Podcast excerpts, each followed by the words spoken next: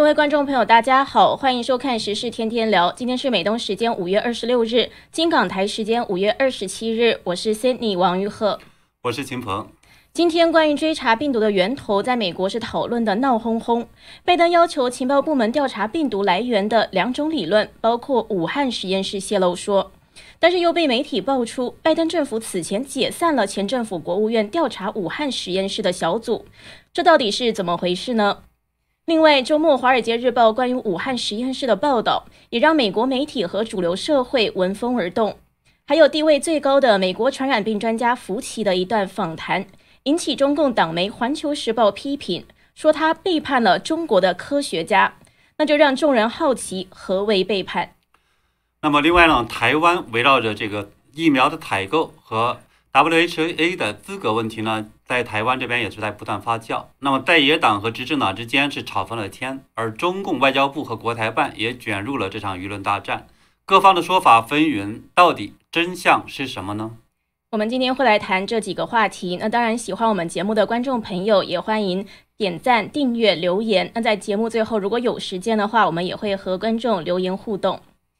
那首先，我们看到美国的首席医学顾问福奇博士。本来是被中国外交部发言人华春莹赞誉，把他誉为美国的钟南山，是中共眼中的优等生。结果呢，福奇最近对病毒的来源改口了，他把矛头指向了中共，让中共官媒《环球时报》是气得跳脚。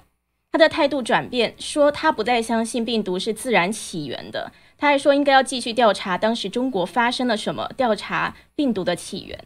对，所以我觉得这实际上现在也是。今天我看到最大的一个笑话之一啊，嗯，那《环球时报》二十五日就有一篇报道，叫做“他们背叛了中国的科学家”，那就直接点名福奇。这个报道是说，美国科学家为求自保而背叛了科学，转而开始支持对中国的实验室进行所谓的调查。然后这个报的这个社评呢，还说福奇改变观点不是一个有尊严的科学家应该做的事情，而更像是一个软弱的小人行为。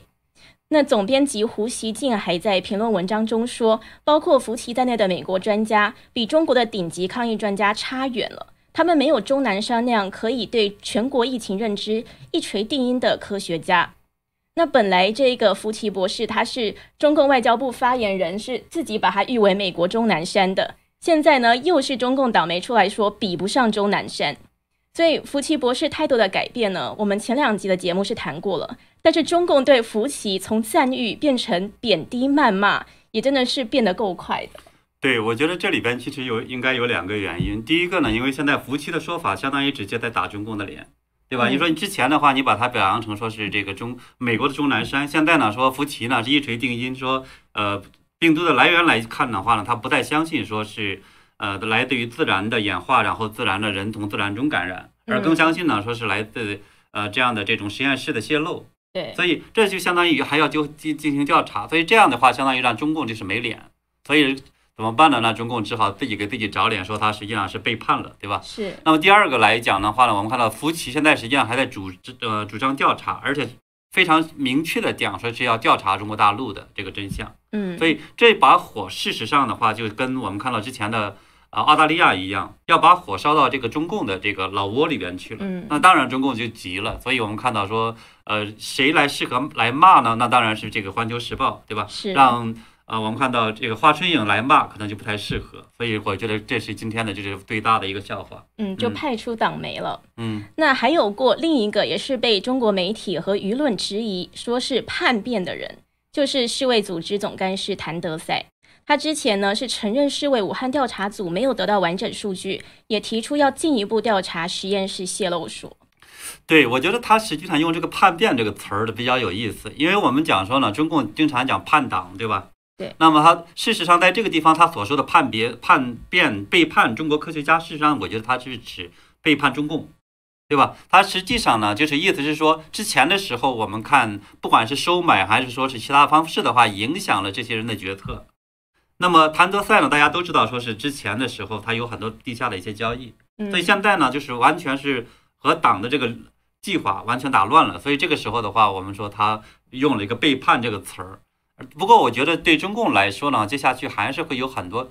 背叛的、叛变的这些人。事实上，在这个《环球时报》的呃骂就是福奇博士的这里边还有一个，就原来跟中共的这个武汉实验室实际上是有这种合作的，那个科学家也要求调查中共的这个病毒来源问题，嗯，所以接下去其实还会有一些。对，嗯而且现在真的是越来越多的美国的官员都出来要求要调查了。是，那嗯今天的一个大消息呢，就是今天美国总统拜登下令，要求美国的情报机构加倍努力收集和分析有关于病毒起源的信息，并在三个月后向他报告病毒到底是来自于动物园还是实验室事故。那拜登的这个原文，他发了一个声明，原文来给大家念一下。他是说，早在二零二零年初，COVID-19 出现时，我就曾呼吁美国疾控中心进入中国，了解这个病毒的情况，以便我们能够更有效应的应对。我们的检查人员在最初的那几个月里未能前往实地，这将永远妨碍对 COVID-19 起源展开的任何调查。他说呢，尽管如此，今年三月，在我就任总统后不久，我让我的国家安全顾问责成情报界准备一份关于 COVID-19 起源的最新分析报告，包括它是源自于人类与受感染动物的接触，还是来自实验室事故。我在本月早些时候收到了那份报告，并提出了进一步跟进的要求。截至今天，美国情报界已经围绕两种可能的情景形成共识，但是呢，没有就这个问题得出明确的结论。那拜登呢，在这个声明中是继续说，已经要求情报界加倍努力，收集和分析可以使他们更接近一个明确结论的信息，然后在九十天内向他报告。他还说，这个作为这个报告的一部分，我已经询问了可能需要进一步调查的领域，包括向中国提出的具体问题。那他还说，美国会继续的与世界各地志同道合的伙伴合作，敦促中国参与一项全面透明，并以证据为基础的国际调查，并提供所有相关数据和证据。呃，我事实上的话，我们看到的就是这个 U.S. Today 还有其他的一个详细的呃这样一个说明。嗯看呢原那意思来讲呢，事实上跟呃拜登的他自己的这个声明是有出入的。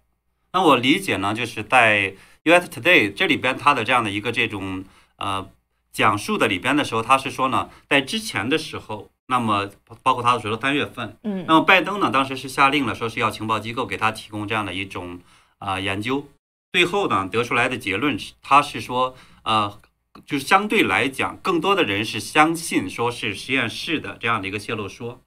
啊、要比就是来自自然的那个说法要多。但是呢，也有很多的人，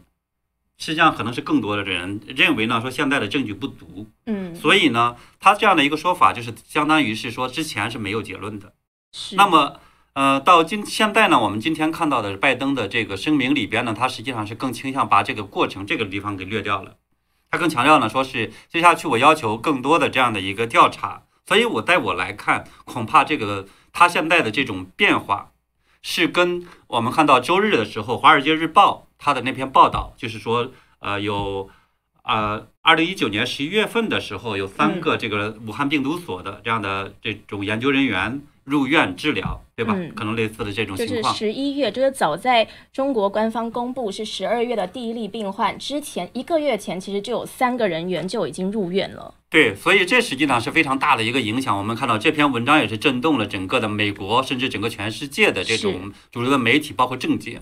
那么这个实际上会会给整个拜登政府也很来很大压力。我们所以我们也看到的之后，就是来自于白宫、国家安全委员会，还有来自于就是美国的卫生部长等等嗯来讲，他都是要求进一步的调查。对，对吧？另外呢，我是觉得，就像福奇博士的这个说法，事实上也是呃，拜登这边的话，他今天不得不进一步的表态，对吧？嗯相当于是进一步的明确他要进一步调查，因为嗯这个事实上也夫妻的博士的这个说法，事实上是在更早的时候，就五月十几号的时候说的。但是呢，就在周日的时候，相当于是由福克斯新闻等的话呢，进行了这样的一个报道。所以呢，这样的一个说法，就是给也是给整个美国政坛、整个舆论界造成了一个非常大的一个影响。因为这个跟福奇博士之前的一个说法，他实际上福奇之前也是相信说是来自于自然的，嗯，对吧？所以他不不认为是来自于泄露说。所以呢，这种情况下，其实给拜登政府带来一个非常大的一个压力。所以我觉得这种来自于整个舆论界的压力和科学界的压力，导致了说今天他发表了这么一个声明。嗯，也是要顺着趋势走。对，所以我觉得这事实上应该是这个声明背后的真实的一个原因。嗯，所以《华尔街日报》的那个报道，还有福奇博士转变的说法，真的都大大的影响了美国的官员，还有美国的主流媒体所有的舆论的走向。对，整个打乱了原来的各种各样的这些说法。嗯，那的确呢，就是现在是。这个非常多的官员，包括白宫高级疫情顾问斯拉维特，他也说呢，要中国提供一个完全透明的过程，需要查清这件事。那美国卫生部长贝塞拉，他也在世界卫生大会上也是要求独立的病毒起源调查。那包括美国的 CDC 主任瓦伦斯基，他也是说，实验室泄露当然是一种可能。那谭德赛改口之后呢，是现在福奇也改口了。那美国官员也站出来说要调查武汉实验室，连美国主流媒体我们看到现在也改口了。之前武汉市实这个武汉实验室泄露说呢，被主流媒体视为阴谋论，还要事实检查你的，就是要 fact check 你的。可是他们现在呢，就完完全全就变了。对，所以我觉得这事实上也是这个相当于这短短的几天时间内，整个美国的这样的一个舆论界，整个政坛发生了一个像大地震一样的这种呃变化。而且呢，我们看到之前一直在鼓吹说这样的一个说法是这种阴谋论的，包括这种主流媒体，包括华尔街，呃，就是华盛顿邮报，他在讲呢，有一篇报道叫做《武汉实验室泄露理论为何突然变得可信》。对，结果的话就是也引起了很多人的这种我们叫说转发，当然也有人就嘲笑他，包括呢就是呃，川普总统的这个儿子，就是叫小川普，他呢就枪声说。它没有突然间变得可信，而是呢始终就可信。嗯，那我们知道呢，是他还说呢，是实验室的泄露理论一直都说得通。有人说呢，这些呃 fact checker 就说他这些所谓的核实呃这些新闻的人的话，实际上是欠这个就是我们看到蓬佩奥啊，或欠包括是泰德克鲁兹，因为他直接的好多人是攻之前的有一个 fact checker 的话是攻击克鲁兹是这种搞阴谋论的，所以呢他们说欠这个。就是泰德·克鲁兹一个这种呃道歉，对，嗯，的确，现在真的是说变就变，转的是非常的快。那看到现在风向转变呢，BBC 报道就是在周二的时候，川普发给了《纽约邮报》一份邮件，里面呢就是 BBC 报道说他试图邀功。那川普呢是说这些事情从一开始就很明显呐。但我还是像往常一样的受到了严厉的批评。他说他当时受到了严厉的批评。那现然后川普说呢，现在他们都在说哦他是对的，意思呢就是说他之前一直在这样说，然后现在呢换人出来这样说，然后这个大家的风向都说这个人讲的是对的，可是川普之前讲就是不对的。当然，其实我觉得这个 BBC 报道说川普这是邀功，也不算是邀功，因为川普说的的确是当时大批的人，包括主流媒体都批评他。那现在他们转向了之后，川普当然是就会出来说 “I told you so”，就我早就一直在这样说了。对，当然我们看到就是呃，《环球时报》也说川普在邀功，但事实上呢，我觉得其实发生这样的一个这种变化的原因，其实在过去的川普时代，相当于是美国的主流媒体和的我们讲说呃左派，对吧？它事实上是一直是属于这种政治正确。所以呢，他们呢相当于是只要川普这个坚持的，那么他们就要反对，对吧？敌人坚持了，我们就要反对；敌人反对了，我们就要坚持，是这么一个状态。所以呢，其实他们我觉得更欠川普一个道歉。是这个是没有错。那今天还有另外一个大新闻，就是川普政府国务院调查病毒起源的一个任务被拜登政府喊停了，而且这个是 CNN 首先报道的。他就说，当时的国务院就是蓬佩奥领导的，是福克斯先报道的，后来这个呃 CNN 跟进报道的。可是可是福克斯新闻说是 CNN 先报，因为我是看到他福克斯对里面那一篇，所以我我本来也以为是福克斯，结果发现说没想到竟然是 CNN 先报。哎，这个非常有意思，那非常有意思。嗯，那这个 CNN 是报道呢，说当时的国务院武器管制局在前国务卿蓬佩奥的指示下，展开病毒起源调查，追究病毒是否从武汉实验室外泄。但是调查行动在拜登政府上台之后呢，被喊停了。这报道是说，拜登政府今年二月及三月间是听取了调查小组初步的结论简报之后，决定让调查行动画下句点。那福克斯新闻的确后来也出了一个报道，就采访了负责调查的艾希尔。那这个艾希尔呢，就站出来，他说小组调查明明是有理由继续的。他说他们是依据着蓬佩奥国务院今年一月十五日发布的一个关于武汉实验室的一个备忘录。上面呢，依据这上面去展开调查的。那他说，加上后续资料曝光以及过去几个月后的专家分析，确实其中有猫腻，调查确实有理由继续。而且呢，艾希尔还批评了这个中国共产党。他就说，他原文呢，他就说，中国共产党显然参与了大规模掩饰行动，隐瞒新冠病毒能够人传人的特质。那他还继续说，这个掩饰的行为是一直都在持续，包括拒绝世界卫生组织取得讯息，拒绝拒绝接受美国 CDC 的协助，不愿意透露病毒的危险，导致美国民众、全球民众以及中国公民都受到重大伤害。那他就继续表示了，他说不明白为什么拜登政府当时不继续这个调查工作。那么现在是越来越多重量级科学家都纷纷要求对病毒起源展开调查了。那秦鹏就解答一下这个艾希尔的疑惑吧：为什么拜登政府现在喊停，当时喊停，现在又说要调查？对这个，其实我觉得跟呃 C N 的这个报道跟我们看到拜登的声明其实是有一点出入的。那么就是。C N 的报道呢，在讲说是二三月份的时候，他事实上是把这样的一个小组调查停掉了。然后呢，拜登自己的声明在讲呢，说是他在本月初的时候收到了那些报告，有了进一步的这种跟进的要求，发出了进一步这样的要求调查的要求。但是呢，从他说的九十天的这样的一个之内要得到这样的一个报告的话，我倒觉得其实是。他今天算起来九十天，我觉得不妨我们看看回头时间是不是从今天算。他绝对不是在本月初的时候说下令要求这样的一个调查，也就是说，他时间上来讲和逻辑上顺序上，他是有这样的一个呃措辞的修饰的。所以我觉得这是恐怕是一个很重要的一个点，我们能够挖掘出来的。嗯啊，那么第二个来讲呢，我觉得其实呃要从呢就是之前的时候，我们看到国务卿。啊，布林肯还有他们的一些说法的话，我觉得恐怕是有关系的，因为在呃很早的时候，就是接近于刚刚上台，就是新政府刚上任的时候，我们看到布林肯就在讲说，他不会追究呃中共在这个大流行中的这样的一个作用，而且呢，我们还注意到，就是说之前的时候，那么拜登政府他事实上是努力的去管控这种呃中美的冲突。也就是说，用呃大陆的一个说法的话，它叫斗而不破，就是他不想完全发生一个这种非常激烈的一个对抗的性质的，所以它实际上是强调的更多是竞争，或者是你打你的，我打我的，然后我把自己的实力加强。这一点和我们看到川拜呃川普政府的后期的那个做法，这种呃针尖对麦芒那个那个方法是不太一样的。所以呢，如果在这个呃大病病毒的这样的一个来源调查中，过于激进的那样去呃指责或去做的话，那么很可能会激发出更多的这样的一个变化出来。嗯，所以呢，我觉得这恐怕这也是有这方面的。当然呢，如果说我们讲，可能也是有就最近的这些科学家，包括呢可能有十八个科学家在这个科学杂志啊，或者很多很多的在指责说，可能是要跟中共的这个有来源是有关的，对吧？是。所以这些可能也有关系，所以导致呢说现在整个的呃。我们看到拜登政府的这些团队发生了一些这种变化，所以我觉得这可能也是一个很重要的原因。就是说，虽然他那段时间他叫停了，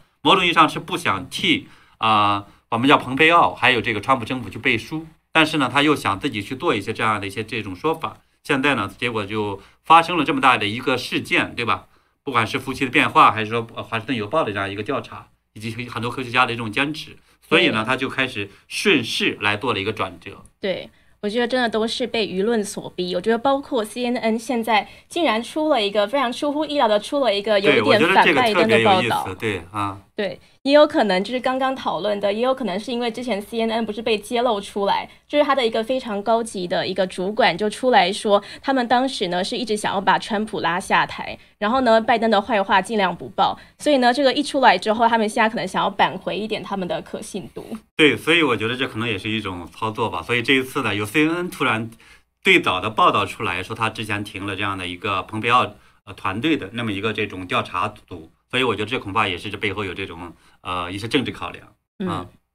那现在呢，美国社会要追查实验室的泄露，说也刚好赶上了一个很重要的时机点，就是二十四日召开的世界卫生大会。那美国卫生部长贝贝塞拉也在会上要求针对病毒起源调查，说世卫的第二阶段调查必须要以透明和科学为基础，并赋予国际专家独立性。那这句句也都是在打世卫和中共的脸。首先呢，这样讲意思就是不承认世卫武汉调查组的第一阶段结论，因为中共没有给原始数据不透明。那为什么不透明？就是因为专家缺乏独立性，中共在背后搞鬼，隐瞒事实。对，这个是非常准确的一个解读。那么除了就是要求调查病毒起源呢，那么就是他还代表是美国强烈要求是让台湾以观察员的身份参加呢是世界卫生大会。而这一次大会呢，我们看到中共在中共的影响下，台湾依然是被排除在外，这个是已经是连续第五年了。那么当然这一次的话，我们也看到很多的这个国家，包括是美国、日本、加拿大、巴拉乌拉呃巴拉圭，还有是。呃，一些其他的就是台湾的这种盟邦也是在呢，是替台湾发声。嗯，那我们就要看到下一个话题了，就是最近台湾疫情升温，台湾一直都是抗疫的优等生，全台呢都是有非常有防疫的意识，但是台湾民众现在最担忧的就是没有疫苗，这甚至成为台湾朝野政治斗争和两岸角力的议题。那我们今天呢也会来看一下最近发生在台湾的中美德台各方的角力，这里面呢是搅起了诸多的是是非非和各种各样的消息，让人眼花缭乱。所以我们也想为观众来透视一下。嗯，是。那么最近呢，我们看到呢是一些呃国民党籍的这样的一些县市长是纷纷表态呢要自行购买疫苗。嗯。那么中共方面呢也是屡次要求提供大陆的疫苗。中共国台办的发言人朱凤莲他还公开的对。蔡英文政府在喊话说，对世界卫生组织认可的大陆大陆的疫苗要还是不要，对吧？嗯。然后呢，针对这些呼吁和喊话，我们看到呢，五月二十六号，就是中华民国总统蔡英文就在民进党的这个中常会上就表示说，疫苗采购必须由中央统筹。他还否定了之前要通过呢是上海复星医药购买德国是 BNT 疫苗的这种可能性。他说呢，只有跟原厂洽购。才可以呢，获得原厂在品质与安全的直接保障跟负担责任，来避免法律跟政治的双重风险。嗯，蔡英文还直接指责中共干扰台湾从德国购买新冠病毒的疫苗。他说，因为中国的介入，延迟到现在都无法签约。那我们就来看一下这个视频。各位呃，中常委啊，在今天的中常会啊，我要跟大家呃谈几件事情。国际上最好的几支疫苗，包括英国的 A C、美国的 Moderna 以及德国的 B N T 哦，我们都积极的接洽采购，也顺利的订购到英美的这两支疫苗。那德国的 B N T 呢，我们呃与德国的原厂也一度啊，几近乎是要完成签约，但是因为有中国的介入哦，我们实验到现在都无法签约啊。指挥中心的原则是直接与原厂。或或者是透过 COVAX，呃，向原厂来洽购，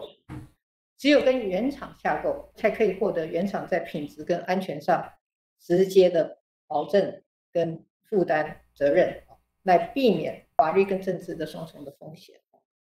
嗯，他所以他是表示说，台湾已经购得了阿斯利康疫苗，就是 A Z 疫苗，还有莫德纳疫苗，而且都是直接与原厂或者是透过这个疫苗全球获取机制的平台向原厂洽购的。他说，台湾已经购买了将近三千万剂的进口和国产疫苗，未来几个月会分批到货，到了八月底将会有累计一千万剂疫苗可以提供给国人接种。他还表示说，台湾的国产疫苗研发也在进度上，未来会有稳定充裕的供应。不过呢，现在还是有很多的批评声音出现，就说蔡政府或者是绿营只顾政治，却不顾台湾民众的死活。你怎么看，秦鹏？嗯，我觉得这个其实我们看到呢，这里边是有看谁来提供疫苗，以及提供疫苗的这个就是那种安全可靠性，还有背后的这些事情，这个必须要去看的。不能说是因为有人说提供疫苗给你，你马上你就要了，对吧？因为他刚才也讲了，说事实上我们看到国际上现在公认的这些这几支疫苗里边是没有中国大陆疫苗的。那么中国大陆的疫苗呢，是在五月份的时候突然间好像有这个呃科兴的，就是呃国药的，对吧？是被呃认可了。所以呢，现在是这么一个情况。那么可是呢，我们也知道说是呃之前中国大陆实际上是在。口口声声说想提供的就是中国大陆产的疫苗，那么中共的国台办的这个发言人，他实际上也在去讲说，中国大陆的就说呃中国的这种国产疫苗要还是不要？那其实什么意思？就是他想给的是这些疫苗，而这些疫苗的安全性，我想其实大家都很清楚，中国大陆自己的人都不相信，包括官员还有医务人员都不相信，那凭什么就给出口，非得出口到这样的台湾？这其实我觉得这是一个政治操作，对吧？这并不是说一个可靠的医学操作。也不能因为我们看到呢是就现在呢，台湾是呃缺少疫苗，那么就开始这种疾病乱投医，去进口一些东西，最后的话嗯。带来的问题或者售后或者许许多多这些东西来讲，没办法解决的时候，我觉得是得不偿失的。而且呢，就是我们看到呢，现在呃呃，就是这种订购疫苗的计划中是到八月底会获得一千万支，但是呢，如果说是购买其他的这个，如果是不购买中国国产疫苗，实际上是能够做到这个数量的，有可能。对吧？因为为它是在国国内生产。但是呢，如果购买我们看到是复星医药提供的复必泰，那么呢，这个恐怕是没有获得那么大的数量的，因为他们的通过它来复星所购买的这样的疫苗的这种量，恐怕产能上也没那么大。而且呢，是台湾这样的话，我们知道有两千三百万人，所以呢，呃，三千万就好多疫苗它是需要两支嘛，所以呢，这种情况下，是三千万支我觉得是比较合理的。所以这个时候的话，就是呃，蔡政府才去讲说，呃，作为购买来讲的话呢，去跟原厂采购，那么实际上是复星医药它实际上是从德国那边的原厂，它在采购。那么现在呢，说是如果说不通过原厂，而直接通过复星医药再去采购一把，那必然会带来一个法律还有这样的一个政治的双重风险。这这个说法，我觉得是非常确实非常准确。嗯嗯。那现在有台湾的议员就说，复兴是想要把香港八月要过期的复必泰疫苗给台湾人使用。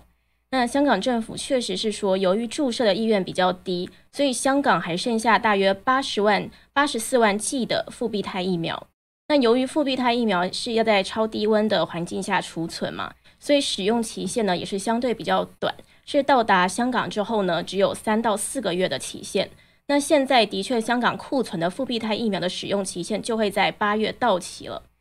那这个复必泰疫苗，首先我们就要问，就是说这个疫苗和大陆产的疫苗有没有什么区别？呃，首先的话，我们讲说这样的，目前的就是我看有呃台湾的国会议员是在讲说是可能呃中共是想把那些过期的给他给台湾使用，对吧？这个说法呢，当然从呃香港这方面的话报道来看，似乎有吻合，但是是不是这么做的话，我觉得其实我们现在不清楚。但是呢，至少来讲，这有这种嫌疑。那么对呃复星医药的这个疫苗呢，事实上它这里边是有一个非常复复杂的一个这种关系的，就是。复星呢，实际上是跟呃德国的这样的 BioNTech 它去合合作的，然后呢，它所真正的购买的疫苗不是自己生产的，这首先是一个非常明确的一点。它呢是而而这个实际上是呃德国的呢是跟辉瑞生产的合作的，那么它在整个这个中文名字注册的时候，那么在 FDA 里边注册呢是叫做辉瑞跟 BioNTech 的这个二零一九是新冠疫苗，也就是它的中文名字不是复必泰。但是中共这边的话呢，呃，复兴给它起了一个名字叫复必泰，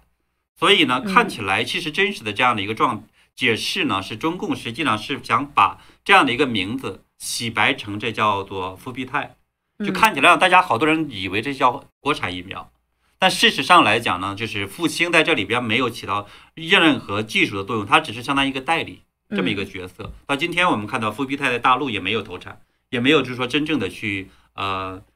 落地对吧？批准，所以这实际上可能很，据说可能也是到八月份还是几月份的，可能是下半年。其实如果不改名字的话，可能还比较多人会打。啊，对，所以我觉得他，但为什么改名字？我觉得这里边有很重要的原因。为什么改？第一，它有呃三个原因，就是第一个原因呢，它事实上在目前我们看到中美目前这个是属于呃还是贸易战以及后来的这样的一个交战的一个状态，就就是在冲突的一个状态。中共呢说。进口的疫苗是由这个辉瑞和德国是合作生产的，让中共会觉得很没脸，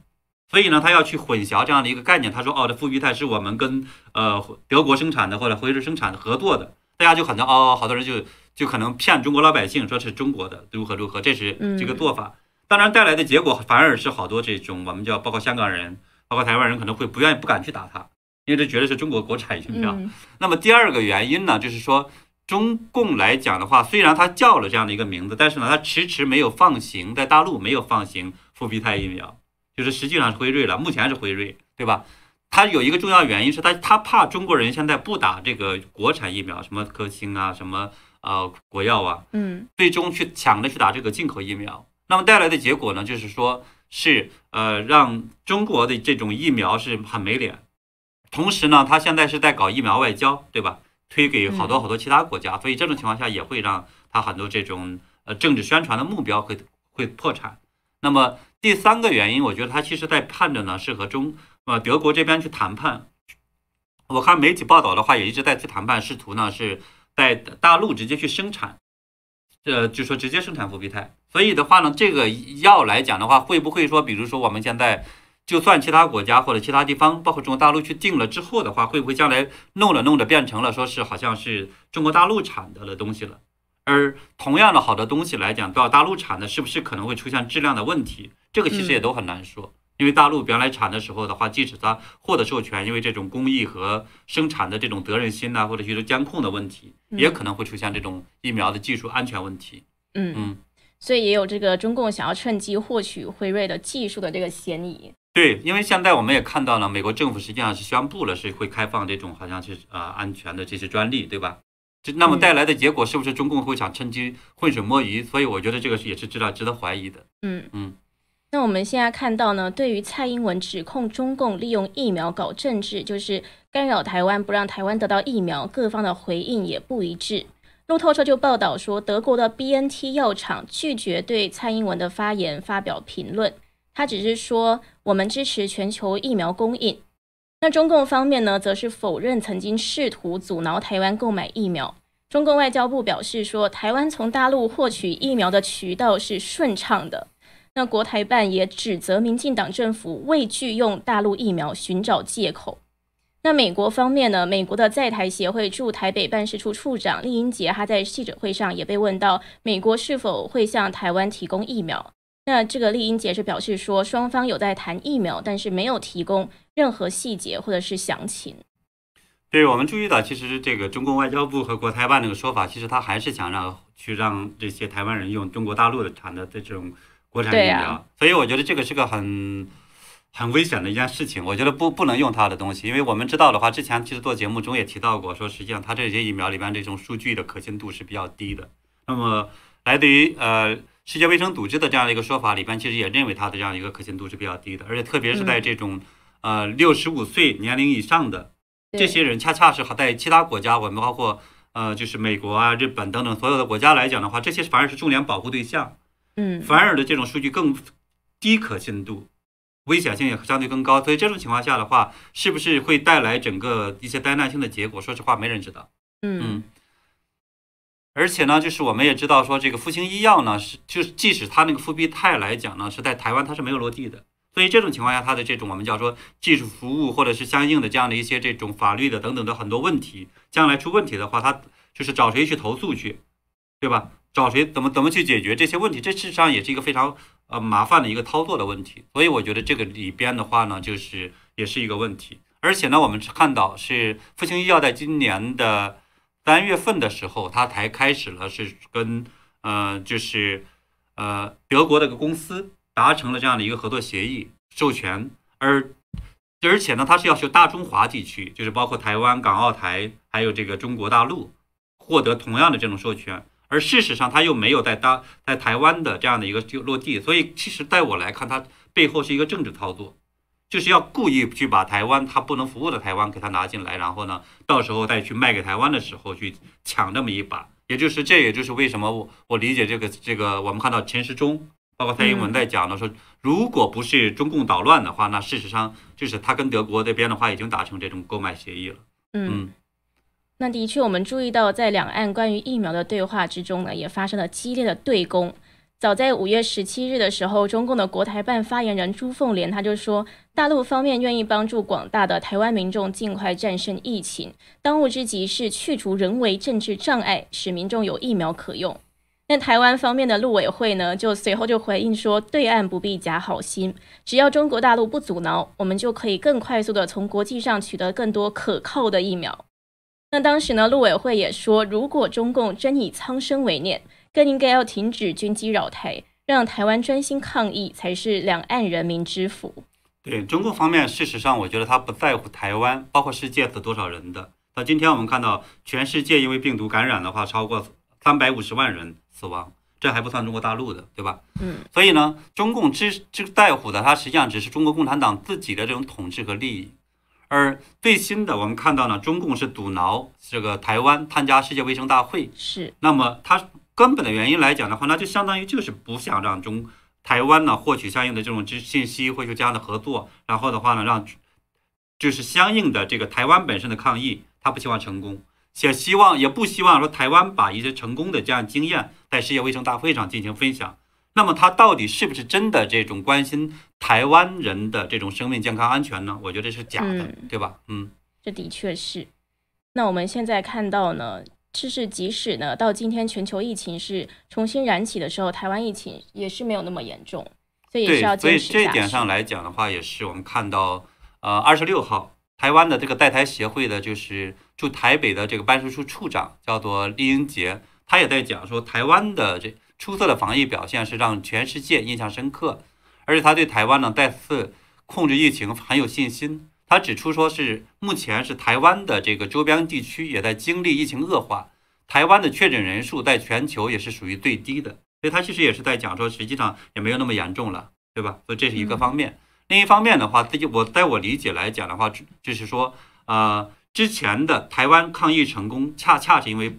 公认的，大家都说是因为。啊，台湾不相信中共的这种谎言，不相信他报的数据，嗯，所以才导致了抗议成功。那么到现在来讲的话，我觉得其实也是台湾应该坚持自己的这样的一些判断，一些自己的这种决策，不要被中共的这样的一个欺骗。是，那也希望台湾能够早日抗议成功，更希望台湾呢能够继续的，就是避免遭受像香港、大陆那样只遭到中共的荼毒。是这样，对我们也是希望台湾嗯安好。那我们来看一下观众的留言。